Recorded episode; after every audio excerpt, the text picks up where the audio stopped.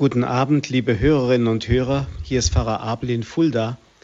Ich freue mich, dass ich mit Ihnen zusammen diese Stunde heute verbringen darf mit dem heiligen Paulus, der uns schon einige Wochen beschäftigt und uns wahrscheinlich ein ganzes Leben über nicht loslassen wird. Der heilige Paulus ist ja der große Theologe der Urzeit gewesen in der Kirche und der große Völkerapostel von dem wir die kostbaren Schriften haben, die wir im Neuen Testament finden, vor allem eben in seinen Briefen. Es wird über ihn und seine Bekehrung in der Apostelgeschichte berichtet. Und deshalb haben wir auch schon zu Anfang uns die Frage gestellt, wer ist denn dieser Paulus, wer war dieser Mensch? Und haben das Wunder von Damaskus betrachtet, diese unglaubliche Umkehr dieses Mannes, der vorher ein wütender Verfolger der Kirche und Christi war und dann auf einmal zu einem glühenden Verehrer Christi und zu einem Propagator des Glaubens wurde, von einer solchen immensen inneren Kraft erfüllt und einem solchen glühenden Eifer, dass man es kaum für wahr halten möchte, mit ganz neuen Augen hat er auf einmal die Dinge geschaut, die er vorher als Jude, als treugläubiger Jude so ganz anders und so ganz eng und so ganz nationalistisch gesehen hat, da auf einmal, als er Christus begegnete, da schenkte ihm der Herr das weite Herz, das er selbst der Herr hatte, mit dem er die ganze Welt umfing. Und so konnte Paulus bis an die Grenzen der Erde gehen. Er sagt ja selber, es ist ein heiliger Zwang, der auf mir liegt. Ich muss das Evangelium verkünden und wehe mir, wenn ich es nicht tue. Er konnte gar nicht anders, aber dieser Zwang, der hat ihn nicht etwa unfrei gemacht, sondern der Zwang war die Liebe. Die Liebe, die ihn gedrängt hat. Er selber sagt es ja, die Liebe Christi drängt uns. Und das ist es gewesen. Die Liebe ist die größte Freiheit. Paulus war ein Mensch der größten Freiheit. Er sagt ja selber, dass er vorher als Jude eigentlich unfrei war. Und so hat er es gewagt, die große Torheit zu verkünden. Darüber haben wir das letzte Mal betrachtet. Die große Torheit des Kreuzes, der Erniedrigung des Gottessohnes, der Erlösung. Aber gerade das ist das Geheimnis der großen, unfassbaren Liebe Gottes, die natürlich in der Auferstehung die Kehrseite der Medaille zeigt, dass auf einmal Jesus in der größten Erniedrigung eigentlich immer der Verherrlichte war. Heute Abend wollen wir das Thema Paulus Schwert des Glaubens fortsetzen mit dem Gedanken ein Leib und viele Glieder. Der heilige Paulus kennt zwei Schlüsselworte, die bei ihm immer wieder vorkommen. Das eine ist das Wort Adam, also der erste Mensch, und das Wort neue Schöpfung. Adam, das bedeutet für Paulus nicht so sehr eine historische Person, die am Anfang der Menschheit steht, sondern das bedeutet für ihn, das Schicksal der Menschheit hängt von einem einzigen ab. Ganz allgemein, von einem einzigen ab. So ist auch Christus der neue Adam, denn das Schicksal der Menschheit hängt, hängt von diesem einzigen, nämlich Christus, ab. Bei Adam im Alten Testament, im Buch Genesis, ist es die negative Schicksalsgemeinschaft, die uns mit Adam verbindet. Im Neuen Testament ist es die heilende und heilsträchtige Schicksalsgemeinschaft, die uns mit Christus verbindet. Also es geht immer um dieses Gesetz der Solidarität. Was einer tut, hat für alle anderen eine Auswirkung. Das gilt natürlich auch im gewissen Sinne für uns. Auch das betont der heilige Paulus.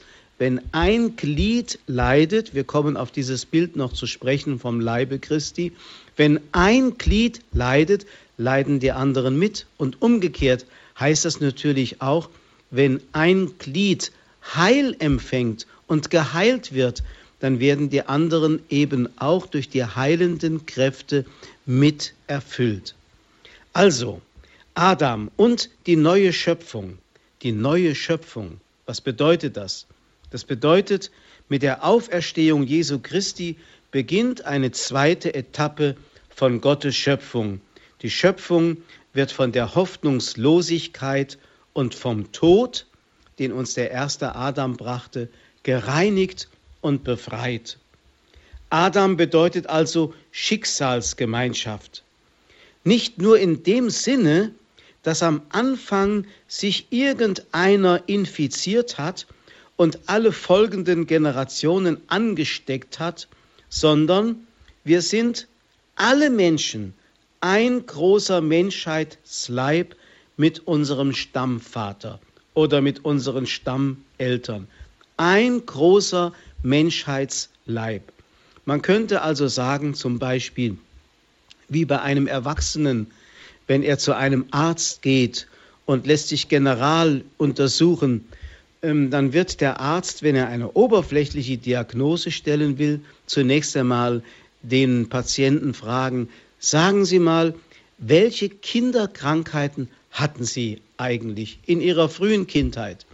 Und dann wird man vielleicht aufzählen, die Masern oder die Diphtherie oder was auch immer oder den Scharlach oder was man immer hatte.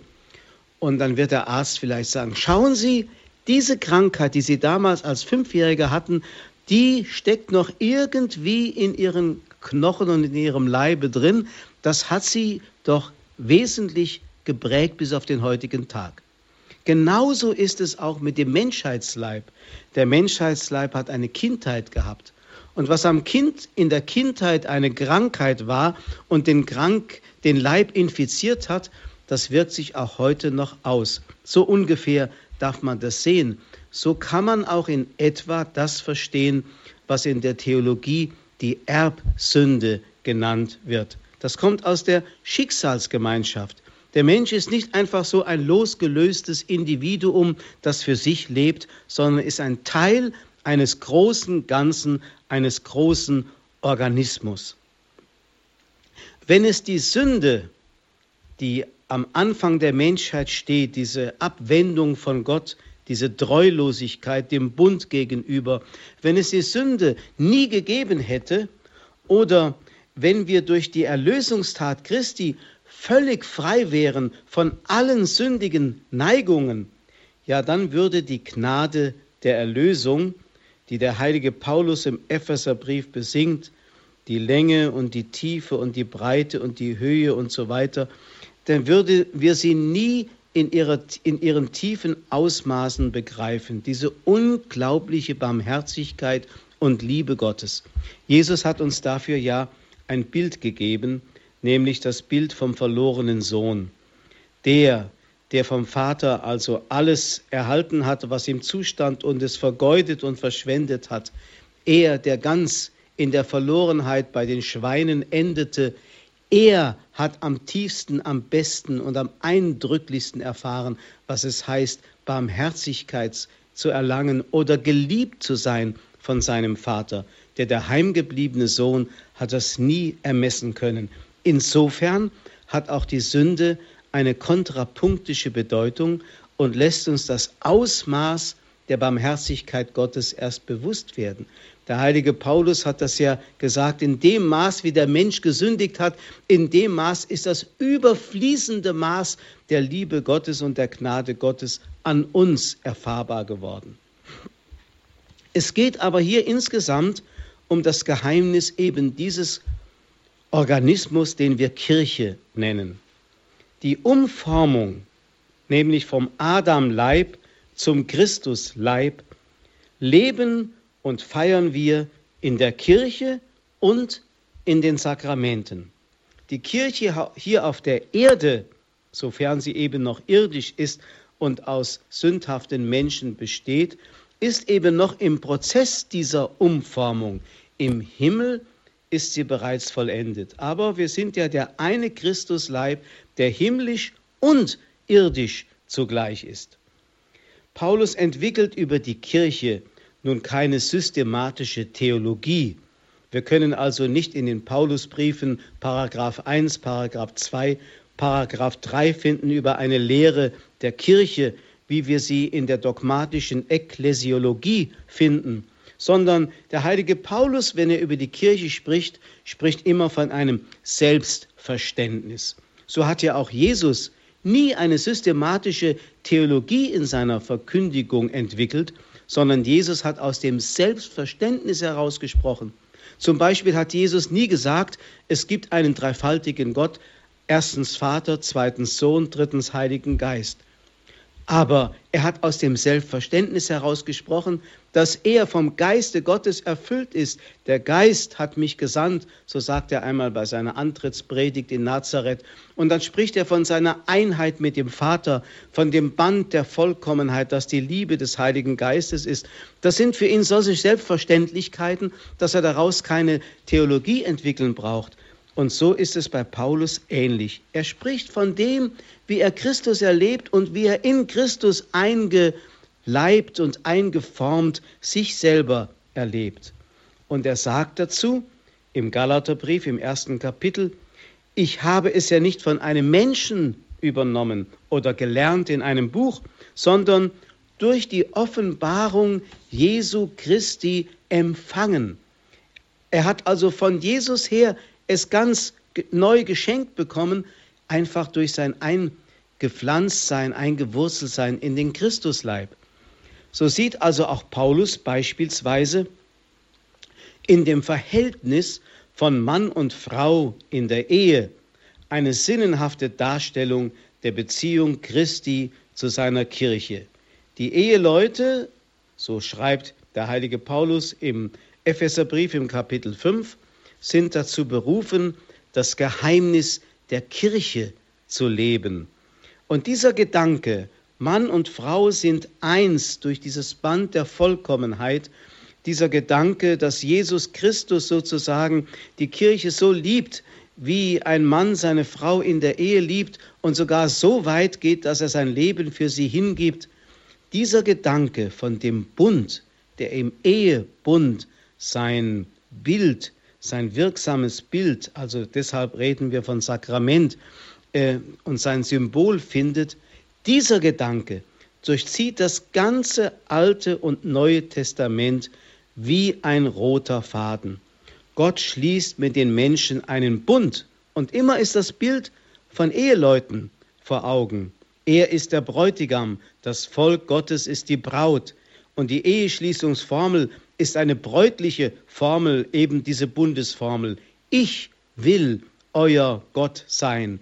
Ihr sollt mein Volk sein. Jetzt können Sie einfach diese beiden Worte Gott und Volk austauschen mit dem Wort Bräutigam und Braut und dann haben Sie die Eheschließung, Eheschließungsformel. Ich will euer Bräutigam sein. Ihr sollt meine Braut sein.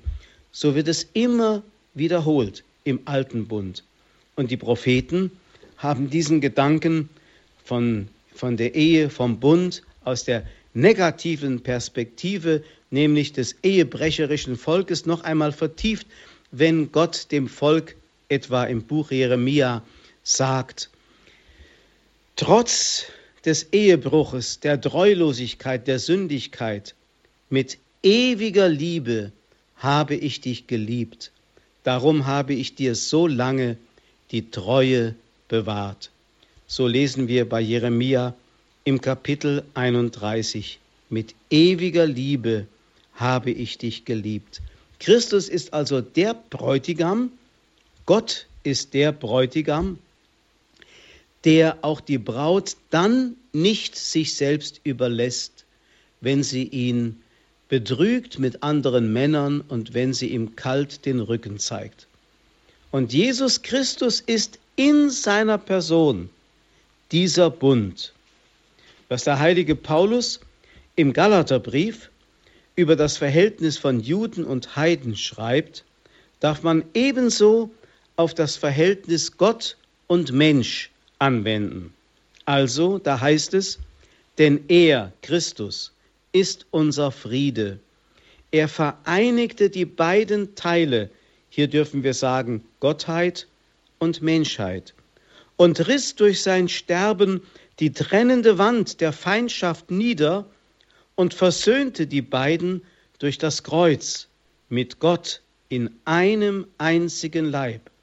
Er hat in seiner Person die Feindschaft getötet. So heißt es im Epheserbrief Kapitel 2.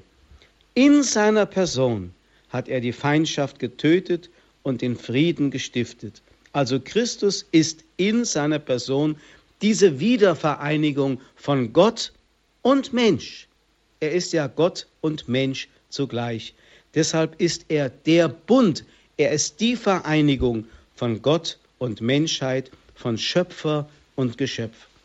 Die Kirche ist genau diese Wirklichkeit, also ein Sakrament. Sie stellt in ihrer auch irdischen Befindlichkeit diese Wiedervereinigung Gottes mit dem Menschen dar, sodass also die Kirche trotz ihrer noch Sündigkeit schon heilig ist, wobei wir das schon heilig eigentlich mehr betonen müssten als das noch sündig. Es ist ja leider in unserer Gesellschaft heute Brauch, dass man auf das noch sündig immer wieder mit dem Finger weist und das schon heilig eigentlich sehr oft vergisst und übersieht.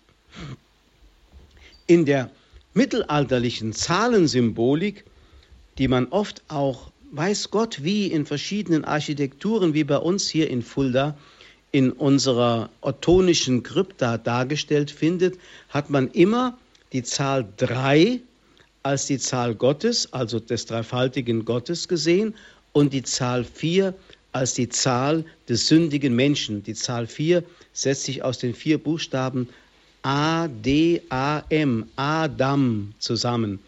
Und das heißt sündiger oder zerbrechlicher Mensch. 3 plus 4 ist Gottheit und Menschheit. Jesus ist diese Zahl 7. Jesus ist diese 3 plus 4. Und jetzt können wir sogar ein Stück weitergehen, wie es die Zahlensymbolik des Mittelalters getan hat. Wenn Sie die 3 mit der 4 multiplizieren, dann sind Sie in der höheren Dimension, nämlich der Zahl 12 des himmlischen Jerusalem, wie sie uns in der Apokalypse geschildert wird. Das Wort Kirche, wie wir es heute gebrauchen, kennt der heilige Paulus so nicht, wohl aber das Wort Ekklesia, Ekklesia, also wörtlich übersetzt die Versammlung. Zum Beispiel auf dem Areopag in Athen fand regelmäßig die Ekklesia, das war zunächst einmal eine Volksversammlung, statt. Aber dieses Wort hat ja noch einen tieferen Sinn, es kommt ja aus dem Griechischen und bedeutet wörtlich herausgerufen sein. Da hat man natürlich das Bild vor Augen, beispielsweise von Abraham, der herausgerufen ist aus vielen Völkern, um der Vater eines neuen Volkes, nämlich des Bundesvolkes zu sein. Er ist der Begründer einer Ekklesia, die dann später einmünden soll in die Kirche. Das ist eigentlich hier gemeint, also in einem geistlichen Sinn. Die lateinische Übersetzung ist oft Convocatio, also das, was zusammengerufen ist aus allen Völkern, oder Congregatio oder Kongregation. Das Wort kennen wir, in dem das Wort Grex verborgen ist, das heißt Herde, also eine Herde, die zusammengeführt wird. Auch dieses Bild kennen wir ja und wir haben es am vergangenen Sonntag ja auch wieder zu hören bekommen, wenn da von dem Hirten und der Herde und von der Tür zu den Schafen die Rede war. Also das ist das Geheimnis der Kirche, das man natürlich nicht in einem Wort einfach so ausdrücken kann. Der heilige Paulus hat verschiedene Bilder dafür. Er spricht eigentlich immer von der Kirche Gottes, also von dem, was von oben kommt, was Gott zusammenruft und nicht der Mensch. Kirche ist also nicht aus menschlichem Interesse entstanden oder aus irgendeiner menschlichen Idee, sondern ist, wenn man es genau nimmt, nach Paulus die Einberufung Gottes. Gott ist es, der die Kirche sammelt. Ja, es geht ja noch sogar noch weiter. Bei Dietrich Bonhoeffer fand ich diesen wunderbaren Gedanken, dass er wörtlich in seiner Dissertationsarbeit über die Kirche Folgendes schreibt. Die Kirche ist nicht eine Religionsgemeinschaft von Christusverehrern, also von Individuen, die sich zusammentun, weil sie Christus als ihr Vorbild sehen, sondern der unter den Menschen Gestalt gewordene Christus. Leib Christi darf die Kirche heißen, weil im Leibe Christi wirklich der Mensch, das heißt alle Menschen angenommen sind. Und dann heißt es weiter, dass auch die Kirche nicht eine eigene, selbstständige Gestalt neben der Gestalt Jesu Christi ist, dass sie also nie ein eigenes, selbstständiges Wesen, Recht, Autorität, Würde für sich beanspruchen kann, neben Jesus Christus. Die Kirche ist nichts als das Stück der Menschheit, in dem Christus wirklich Gestalt gewonnen hat. Soweit das Zitat von Dietrich Bonhoeffer. Da hat dieser evangelische Theologe etwas über das Wesen der Kirche ausgesagt, das ich mir wünschen würde als Verständnis von Kirche heute in unseren katholischen Kreisen. Denn zum Beispiel das Memorandum das vor kurzem etwa 140 oder 200 Theologen, Theologieprofessoren unterschrieben haben, spricht von einem Kirchenverständnis, das weit entfernt ist von dem, das hier von Bonhoeffer so geschildert ist und das der heilige Paulus uns bietet in dem Bild vom Leibe Christi. Liebe Hörerinnen und Hörer, wir waren also bei dem Gedanken, ein Leib und viele Glieder das Geheimnis der Kirche bei Paulus. Im ersten Kapitel im Galaterbrief spricht der heilige Paulus davon, dass er die Kirche verfolgt hat. Damit meint er jetzt nicht irgendeine Ortskirche, sondern die Kirche ganz allgemein. Wir haben darüber schon gehört, was das Damaskus-Erlebnis für Paulus letztlich bedeutete. Es war im Grunde nichts anderes als ein Crashkurs des Glaubens über das Thema Kirche. Denn Jesus hat ihn ja damals gefragt, als Paulus wie vom Blitz getroffen zu Boden fiel, Saulus, Saulus, warum verfolgst du mich?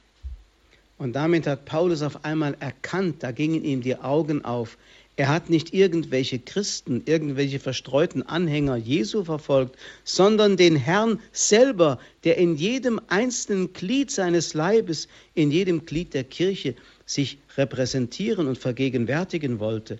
Da auf einmal erkannte er, dass er, wenn er die Kirche verfolgt, Christus verfolgt und dass Kirche und Christus eins sind. Christus identifiziert sich mit seiner Kirche. Da können wir heute sagen, Gott sei Dank. Mit dieser Kirche, auch mit dieser sündigen Kirche, identifiziert sich der Herr.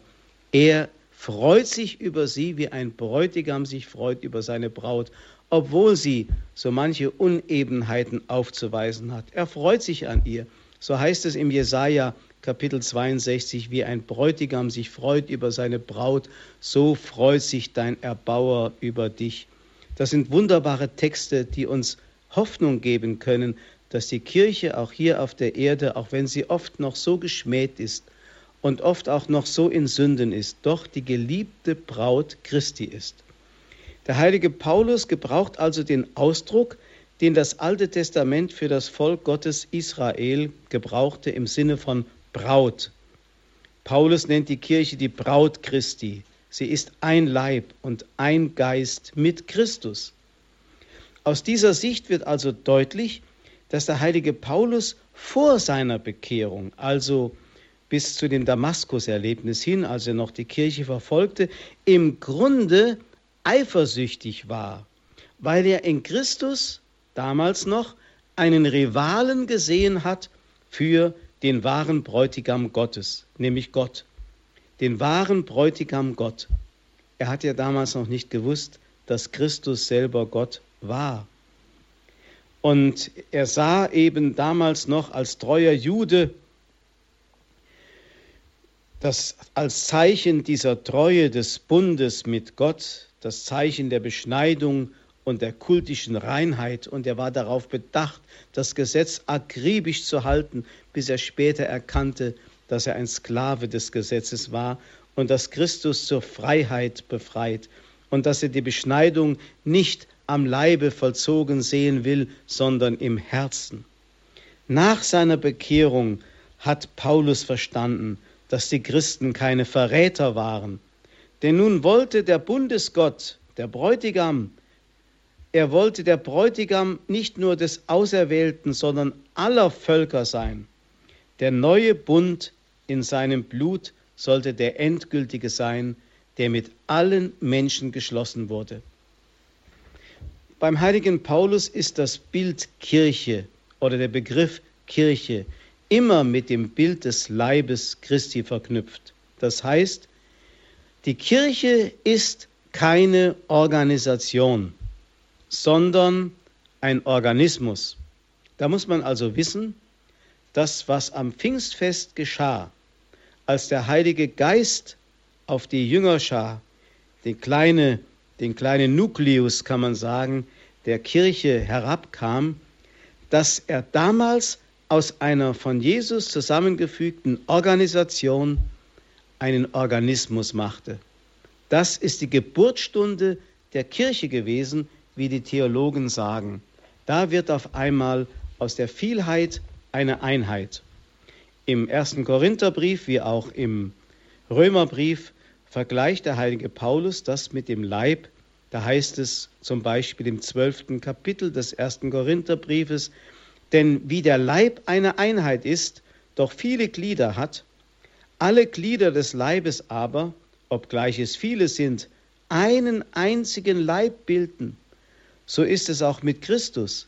Durch den einen, einen Geist wurden wir in der Taufe alle in einen einzigen Leib aufgenommen, Juden und Griechen, Sklaven und Freie, und alle wurden wir mit dem einen Geist gedrängt. Auch der Leib besteht nicht nur aus einem Glied, sondern aus vielen Gliedern. Sie hören also, liebe Hörerinnen und Hörer, der heilige Paulus gebrauchte nicht das Wort Kirche, sondern Leib, also Organismus. Es geht um einen lebendigen Leib, nicht um irgendeinen Leichnam. Es geht um den lebendigen Leib Christi. Der ist ein Organismus. Die Kirche ist genau das. Und deshalb kann sie von Menschen nicht zusammengestückelt werden. Die Kirche ist Kirche von oben. Und deswegen wird sie auch so beschrieben in der Apokalypse als die Braut, das himmlische Jerusalem, geschmückt wie eine Braut, die von oben herunter kommt auf diese Erde. Kirche von oben und Kirche nicht von unten. Natürlich hat sie auch eine soziologische Natur, weil sie eben auch hier auf der Erde noch in Fleisch und Blut ist. Und dennoch ist sie dieser kostbare, geheimnisvolle Leib Christi.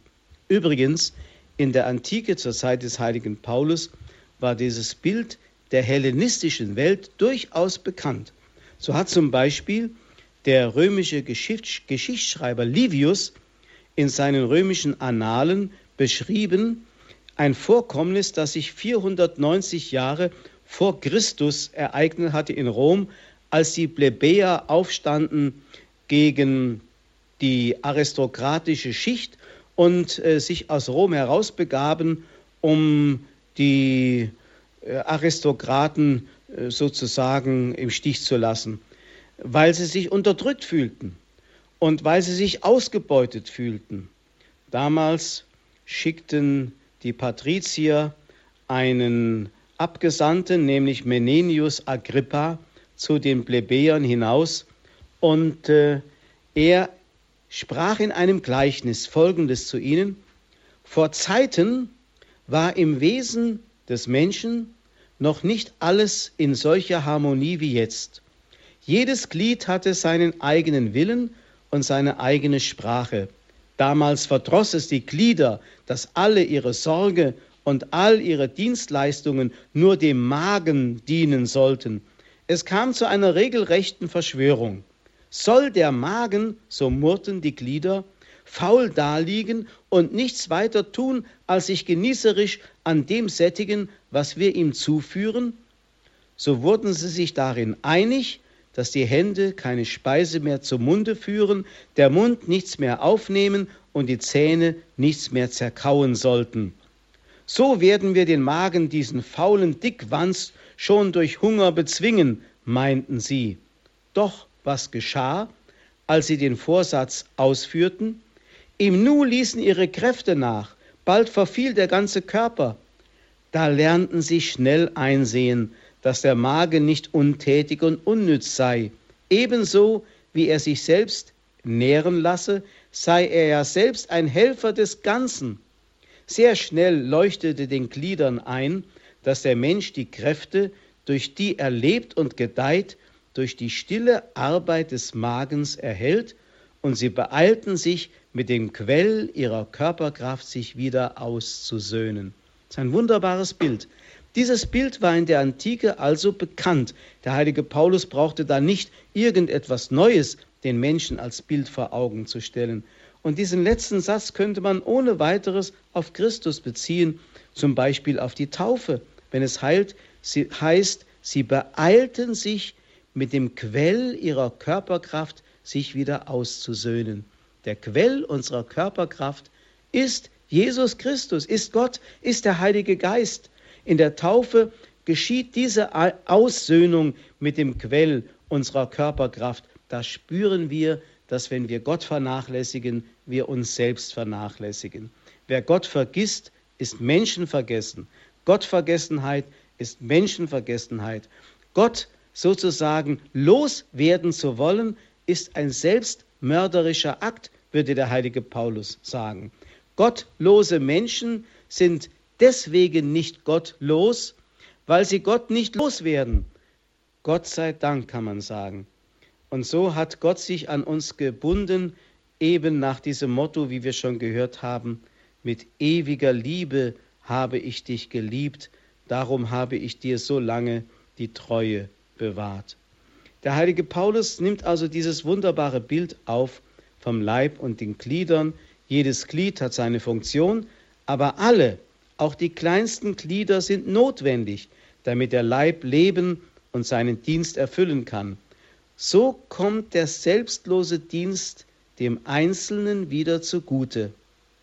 Und wenn es noch so sehr im Verborgenen geschieht, es gibt ja viele Organe im Körper, die gar nicht sichtbar sind, wie der Magen zum Beispiel auch, aber die Nieren und die Milz und die ähm, Bauchspeicheldrüse und was es alles gibt, das sind Glieder am Leib, die unsichtbar sind, die auch ganz unmerklich funktionieren und ihren Dienst tun. Wir merken es gar nicht. Aber wehe, wenn sie ihren Dienst aufkündigen würden, dann würden wir merken, wie schlecht es uns geht und wie der ganze Leib in allen Gliedern darunter leiden müsste. So gibt es auch, wie der heilige Paulus sagt, am Leibe Christi, an diesem Organismus Apostel und Lehrer und Propheten und einfache Menschen, das Haupt aber ist Christus. Paulus hat mit diesem Bild natürlich nicht das christliche Kirchenbild gegen den römischen Staat stellen wollen, der auch mit einem Organismus, wie wir hörten, von Menenius Agrippa 494 vor Christus verglichen wurde, dessen Haupt aber der Kaiser war. Die Kirche aber ist nicht ein Leib neben Christus, wir haben das schon gehört, sondern der Leib Christi selbst, der sich in der Eucharistie immer neu verwirklicht und sich uns einverleibt und uns miteinander und mit Christus verbindet. Wir werden also eucharistisch, was wir empfangen, würde der heilige Augustinus sagen. Wir werden, was wir empfangen, Leib Christi. So gibt es also auch nur eine Kirche, weil es nur einen Christus und einen Christusleib gibt.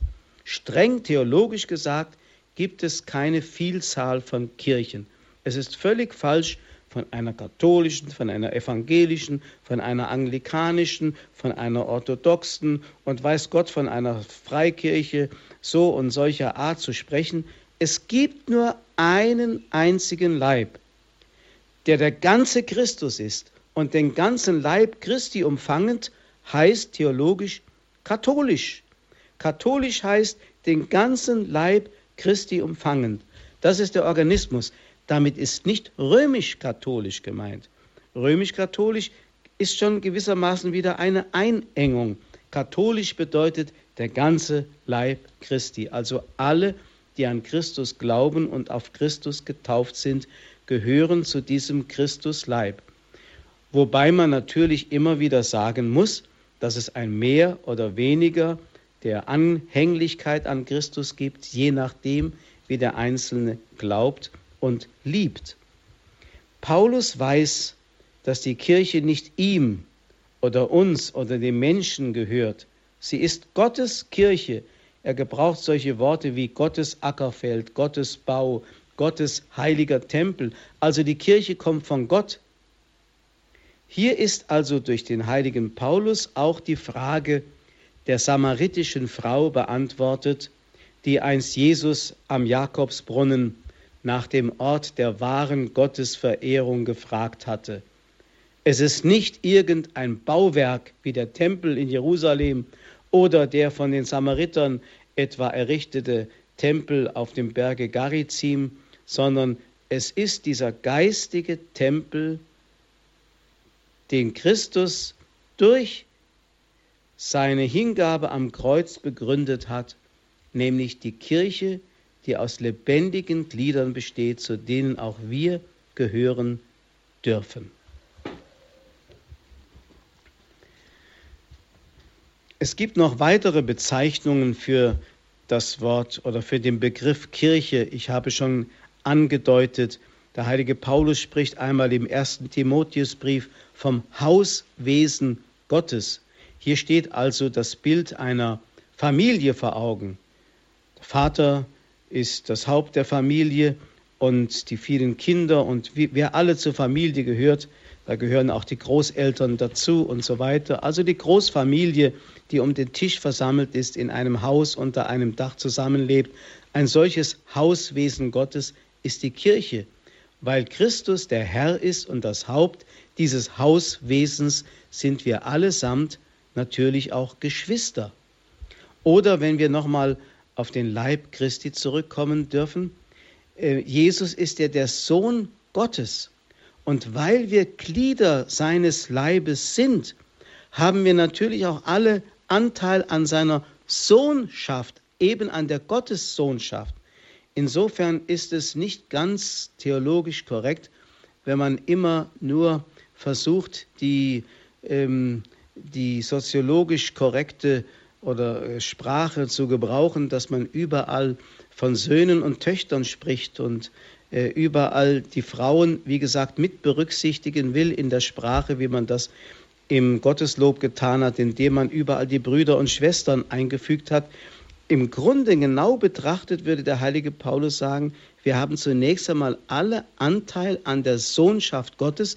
Insofern sind wir alle, wie Paulus sagt, Brüder in dem Sinne. Natürlich sind wir gleichzeitig auch Braut Christi. Und damit ist auch wieder das weibliche Bild vor Augen gestellt, das die Kirche in besonderer Weise darstellt, dessen Urbild Maria, die Mutter Jesu, selber ist. Gemäß der Kreuzestheologie bedeutet das, Gott hat die an die Spitze gesetzt, die nicht nach menschlichen Maßstäben die Großen, dem Fleische nach, würde der heilige Paulus sagt, sind, sondern diejenigen, die sich einfügen lassen, die sich ganz der Gnade Christi angleichen und sich von ihr erfüllen lassen. Und deswegen ist oft der Diener Christi der geringste. Paulus nennt sich sogar den Allergeringsten. Er schreibt einmal in einer freien Übersetzung von Klaus Berger, uns hat Gott als billige Ausschussware gedacht, als wären wir sowieso dem Tod zum Tod verurteilt. Denn für die ganze Welt, für Engel wie für Menschen, sind wir die Witzfiguren einer Jahrmarktskomödie geworden. Das heißt also, wir haben Anteil an der Torheit des Kreuzes und gerade darin sind wir Christus, unserem Haupt, besonders ähnlich. Die Kirche ist gewissermaßen diese Witzfigur in dieser Welt. Sie wird immer die Belächelte sein.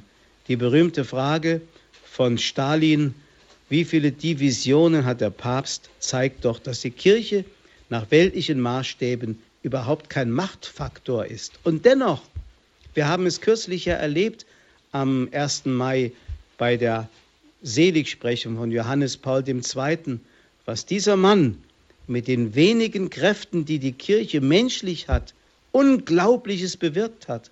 Er hat sogar politisch gewirkt. Der ganze Zusammenbruch des Kommunismus ging von einer Macht aus, die nicht mehr erklärbar war. Es war die Macht Christi.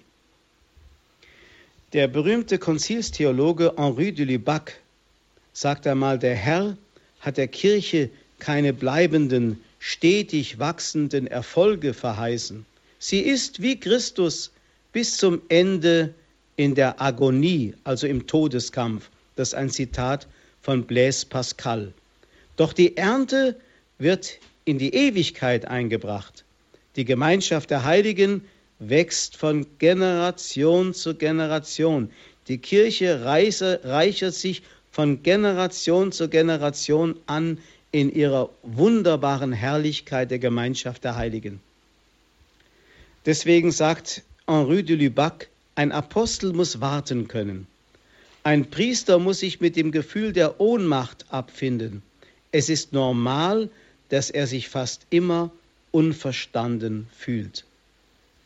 Ein anderer Begriff für Kirche ist bei Paulus noch das Wort Volk Gottes, das das Konzil wieder aufgegriffen hat. Aber wie gesagt, das steht nicht im Widerspruch zu dem Bild vom Leibe Christi, sondern hier ist mehr das Volk im Blick, wie es Israel schon war, das durch die Wüste zieht, auf dem Weg zu dem Ort der Verheißung zum himmlischen Jerusalem. Also die Kirche ist hier im Wandeln und im Wechsel begriffen und muss voranschreiten. Und das, was die Kirche voranbringt, ist, dass sie mehr und mehr Christus ähnlich wird. Es gibt noch andere Bilder von Kirche, zum Beispiel das Bild vom Felsen und das Bild vom Baum, also vom Weinstock, wie Jesus es gebraucht hat. Der Fels meint die Beständigkeit. Jesus will die Kirche auf den Felsen bauen. Aber Starrheit ist bei Kirche auch nicht angesagt. Denn das Volk Gottes muss ja voranschreiten. Der Baum muss wachsen, damit die Vögel des Himmels sich in ihm sammeln können. Der Baum muss seine Gestalt natürlich ausweiten. Er darf nicht nach zehn Jahren noch derselbe sein, der er vor äh, acht oder neun oder zehn Jahren war. Er muss sich verändern. Auch die Kirche ist der Veränderung ausgeliefert und muss sich verändern. Auf der anderen Seite dennoch dieselbe bleiben. Deswegen gibt es in der Kirche eben auch das Prinzip der Identität und dieses Prinzip nennen wir das Petrus-Prinzip, das Petrus-Amt. Ich möchte so langsam zum Schluss kommen und noch ein Zitat von Papst Paul VI. aus seinem geistlichen Testament Ihnen bieten. Da schreibt dieser demütige Papst, ich bitte deshalb den Herrn, er möge mir die Gnade gewähren, dass aus meinem bevorstehenden Tod eine Opfergabe der Liebe an die Kirche wird. Ich könnte sagen, dass ich sie immer geliebt habe. Es war ihre Liebe, die mich aus ihrem engstirnigen, ungestümen Egoismus befreite und mir den Weg bahnte, ihr zu dienen. Mir scheint, dass ich für sie und für nichts anderes gelebt habe. Doch ich möchte, dass die Kirche dies weiß und dass ich die Kraft finde, es ihr als etwas ganz Vertrauliches, das aus dem Herzen kommt, zu sagen. Nur im äußersten Moment des Lebens findet man den Mut dazu, das zu tun. Und nun darf ich mit einem Gebet schließen, das aus dem ersten Korintherbrief des heiligen Paulus genommen ist. Wie der Leib eine Einheit ist und doch viele Glieder hat, alle Glieder des Leibes aber, obschon ihrer viele sind, doch nur einen Leib bilden, so ist es auch mit dir, Jesus Christus. Sind wir doch alle in einem Geist zu einem Leib getauft ob Juden oder Griechen, Sklaven oder Freie, alle sind wir in dir eins, gedrängt mit dem einen Geist. Herr, lehre uns verstehen.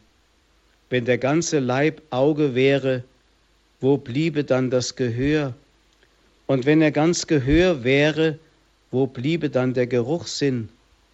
Nun hat aber dein Vater einem jeden Glied am Leibe seine besondere Bestimmung gegeben, so wie er es wollte.